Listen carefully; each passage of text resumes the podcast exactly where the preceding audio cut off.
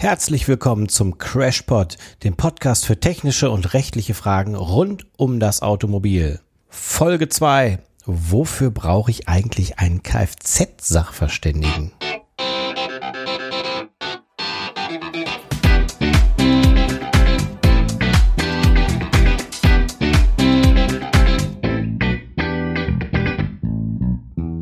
Wir haben hier gerade vor der Aufzeichnung einen Kaffee getrunken und sind dabei auf kuriose Gerichtsurteile gestoßen, unter anderem zum Thema Kaffee in Autos. Elmar, erzähl. Ja, so kurios ist das Urteil gar nicht. Doch. Es ging um die, ging um die Frage, ähm, ob es sich um einen Mangel handelt, wenn die Becherhalter in einem Fahrzeug so angeordnet sind, dass bei einem offenen Becher, der gefüllt ist mit Kaffee, beim Fahren möglicherweise die Audio- oder Klimaanlage beschädigt wird, wenn Kaffee herausschwappt. Und hier hat in der Tat äh, ein äh, Kölner Gericht entschieden, dass es sich um einen Mangel handelt, weil vernünftigerweise Becherhalter nicht so angebracht werden, dass darunter liegende Elektronikteile beschädigt werden können. Seitdem, Entscheidung ist etwa zehn Jahre alt, seitdem haben fast alle Fahrzeuge, die produziert werden und verkauft werden, nun die Becherhalter entweder in der Mittelkonsole oder äh, in der Türverkleidung. Das heißt also, da hat jemand damals seinen sein Kaffeebecher vorne da in der Nähe des Radios über diese ausfahrbaren äh, Becherhalter da, da reingesetzt. Genau. Und der ist übergeschwappt und dann hat's gemacht. Genau, da war die Audioanlage kaputt. Er ist zum äh, Händler eines ähm, in Köln ansässigen ähm, großen Konzerns gegangen und hat gesagt, ich möchte gerne ein neues Radio und eine neue Audioanlage haben. Wahnsinn. Und der Händler hat gesagt, wie kann man so blöde sein und offenen Kaffee da reinstellen? Denk Hätte ich, auch. auch. gesagt. Ja, das ist schon Aber klar, nur das gibt es alles, ne? Das Gericht hat doch, gesagt, also ich so. muss nur wieder dran denken, ist mir äh, meine Frau, ne? Ich, ich, meine, ich hatte sie ja schon. Nein, nein, nein, nein, nein. Okay, dann dann nicht, wenn ich das nicht sagen darf. Wir machen jetzt in jeder Folge eine Episode zu deiner Frau. Wobei der hat's auch gemacht. Vielleicht hat in dieser Gerichtsentscheidung auch ein Sachverständiger mitgewirkt, der dann zuvor ein Gutachten erstellt hat, dass das Anbringen eines Becherhalters in dieser Konstellation fehlerhaft ist. Auch das ist ja eine Aufgabe des Kfz-Sachverständigen. Genau. Äh, Wahnsinn. Ich war es nicht. Also in dem Fall. Meiner Meinung nach, und deswegen, da sind wir auch beim Thema dieser Sendung, ähm, wozu braucht man einen Sachverständigen? Denn ich war immer der Meinung, ähm, also ich hatte mal den Fall, da habe ich damals noch in Mülheim an der Ruhr gewohnt. Ähm, da ist mir in mein parkendes Fahrzeug morgens ganz früh ein Linienbus reingefahren. Der ist nicht richtig um die Ecke gekommen. Ich stand auch ehrlich gesagt nicht im Parkstreifen, sondern auf diesem schraffierten Feld. Bitte? Und der ist dann um die Ecke mit seinem so ein Ziehharmonika-Bus, so ein verlängerter. Der ist nicht um die Ecke gekommen und ist mir mit der hinteren Tür voll hinten rein. So, und ich dachte, oh, fantastisch. Oh, verdammt. Ich liebe solche Busfahrer. Verdammt, jetzt habe ich ein Problem, weil ich stand ja im Grunde auf dieser schraffierten Fläche und dann kam die Polizei hat gesagt, nee, nee, nee. Ähm, dass sie da nicht stehen dürfen, heißt ja noch lange nicht, dass der ihn reinfahren darf. Ne? Und dann ein Freund von mir, der ist Taxifahrer. Und den habe ich angerufen und der hat gesagt, weißt du was, da solltest du gar nicht mit diskutieren. Gib das zum Anwalt, ich gebe dir jetzt eine Nummer und den rufst du an und der klärt alles für dich. Und das war fantastisch, weil äh, der hat dann gesagt, pass auf, heute Nachmittag dann und dann und dann kommt der Sachverständige, der guckt sich das an.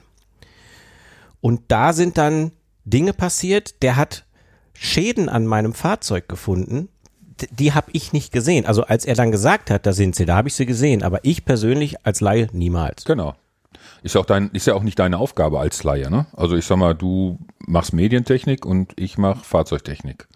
Und darum bin ich dafür zuständig, dass ich die Beschädigung aus diesem Schadenereignis finde. Also jetzt nicht nur die, die mit dem Bus und dem Anstoß in deinem Auto zusammenhängen, nicht die anderen. Ähm, und der Anwalt für die Regulierung. Ja, und es ist heute ähm, eminent wichtig, diese Feststellungen von unabhängigen Personen zu machen zu lassen, also von dem Sachverständigen als neutraler Dritter, der einmal die Schaden, den Schaden feststellt, im Rahmen der Beweissicherung, das ist das Erste, und eben halt auch zur Schadenshöhe. Und die Regulierung dann so einem Anwalt wie dem Elmer überlässt, der da extrem viel Erfahrung mit hat. Ähm, da ansonsten die Gefahr, dass du eben halt nicht 100% deines Schadens ersetzt bekommst, sondern nur 70 oder 80 Prozent verhältnismäßig groß ist. Der Elmar kann sicherlich mehr dazu sagen, wie heute das Regulierungsverhalten der Versicherer ist. Hm. Also ganz kurz, Elmar, ich habe damals gedacht, okay, im ersten Moment, jetzt kommt so eine 50-50 Geschichte. Jeder übernimmt seinen Schaden oder so, weil klar ist der mir reingefahren, aber auf der anderen Seite stand ich halt auch irgendwie nicht da, wo ich stehen durfte. Ne? Und ich, ich, da war ich heilfroh, dass ich einen Anwalt hatte, klar. Klar, ähm, das kann man nur jedem raten, im Zweifel einen Rechtsanwalt einzuschalten, aber jetzt ohne Eigenwerbung zu betreiben. Der Sachverhalt stellt sich ja wie folgt dar. Du standst auf einer schraffierten Linie unzulässigerweise und das ist eine Ordnungswidrigkeit. Wegen dieser Ordnungswidrigkeit bekommt man entsprechend ein Bußgeld. Davon zu trennen ist die Frage des Unfalles. Der Bus hätte ja den Unfall ohne weiteres vermeiden können, indem er nicht weitergefahren wäre. Dann wären zwar viele äh, Gäste im Bus verspätet gewesen, aber es wäre nicht zum Unfall gekommen. Also alleine verantwortlich für den Unfall war der Bus bzw. der Busfahrer. Anders wäre die Situation möglicherweise gewesen, wenn du gefahren wärst. Wenn du also von der schraffierten Fläche dich fortbewegt hättest, dann hätte man prüfen müssen, wer ist tatsächlich für den Unfall verantwortlich. Hätte man möglicherweise ein Mitverschulden festgestellt. Aber wenn ich stehe, selbst wenn ich unberechtigt dort stehe, dann bin ich nicht verantwortlich für den dann folgenden Verkehrsunfall, der ja letztlich nur dadurch passiert ist, dass der Busfahrer geglaubt hat, er kommt an dem Fahrzeug vorbei. Jetzt brauche ich ja wahrscheinlich nicht nur in so einem Fall einen Kfz-Sachverständigen, oder? Wir sprechen ja heute darüber, warum brauche ich den überhaupt? In welchen Situationen brauche ich den? In meinem Fall war es relativ eindeutig. Ich wäre in Teufels Küche gekommen oder es hätte mich, sagen wir mal, sehr viel Geld gekostet oder anders, ich hätte wen wesentlich weniger Geld erhalten am Ende für die Reparatur. Ne? Ja. Gut, den Sachverständigen brauchst du in, in dem Fall, wo es zum Unfall gekommen ist, äh, immer. Es geht hier zumindestens nach deutschem Recht, da kann der Elmer mehr zu sagen, darum, die Beweissicherung durchzuführen äh, und den Schaden an sich einmal festzustellen. Denn jetzt Beispiel, dein Auto ist kaputt, du möchtest ihn schnell wieder fertig haben. Wir machen das Gutachten, du gibst das Auto in die Werkstatt, lässt das Fahrzeug reparieren, anschließend kommt dein Unfallgegner an und sagt, das war ich überhaupt nicht. Beziehungsweise die Schäden, die an dem Fahrzeug waren, die können von dem Anstoß, den ich verursacht habe, überhaupt nicht stammen. Dann hast du mit deinem reparierten Auto ein Problem, deinen Schaden noch zu beweisen, denn du hast deine Beweise ja alle vernichtet. Auto ist heile. Brauchst du auch schnell wieder. Mhm. Dann kannst du mit dem Gutachten nicht nur den Schadensumfang zur Höhe beweisen, denn der Sachverständige ist eben halt hier auch gehalten, ausreichendes Lichtbildmaterial zu haben und eben auch die persönliche In-Augenscheinnahme durchzuführen, um zu sagen, nee, nee, nee, nee, also das kann schon nicht sein. In der Anstoßkonstellation, so wie ich den Fall hier sehe, können die und die Beschädigungen aus dem Schadensereignis stammen, damit du den Umfang deiner Beschädigungen beweisen kannst. Das ist, das, das, das brauchst du einfach grundsätzlich. Der Elmar überlegt, der Elmar guckt jetzt gerade so an und schlägt die Augen hoch und sagt, nee, fällt mir auch noch was zu ein. Nein, nein überhaupt nicht. Ähm, wozu brauche ich einen Sachverständigen, wäre die Ausgangsfrage. Und nach einem ähm, zumindest unverschuldeten Unfall habe ich einen Anspruch gegen den Unfallverursacher.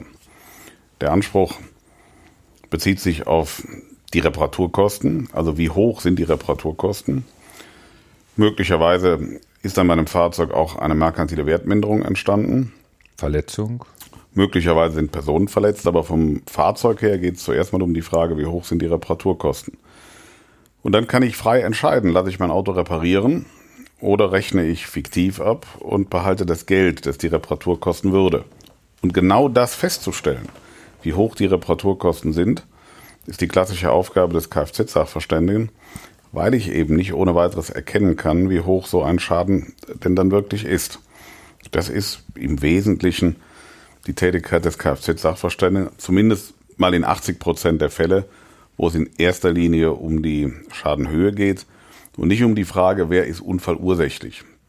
Das sind relativ wenige Fälle, wo streitig ist, wer hat den Unfall verursacht.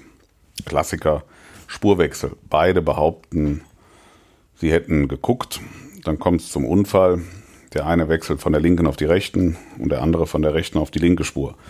Dann haben wir den klassischen Fall, Unfallhergang nicht genau ermittelbar, wahrscheinlich haftet jeder äh,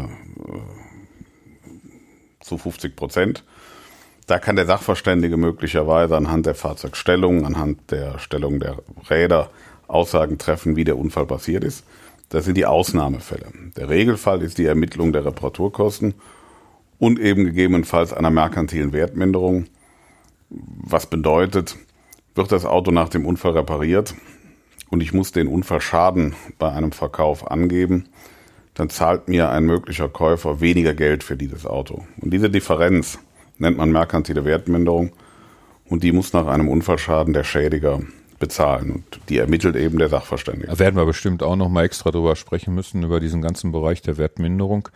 Ähm, auch bei dem Spurwechsel, den Elmar angesprochen ist, klar, äh, wird an uns Sachverständige dann oft die Frage gestellt, können wir denn jetzt feststellen, wer ist wem reingefahren? Ne? Oft sind ja die Aussagen, äh, der ist mir ins Auto gefahren und kann man dann an dem, an der Art der Beschädigungen oder Anstreifrichtungen feststellen, wer hat jetzt, wer ist jetzt gefahren oder wo ist, wer, wo hat der Spurwechsel stattgefunden, sind Anstreifrichtungen am Fahrzeug im Lack vorhanden, von vorne nach hinten oder von hinten nach vorne, all solche Dinge.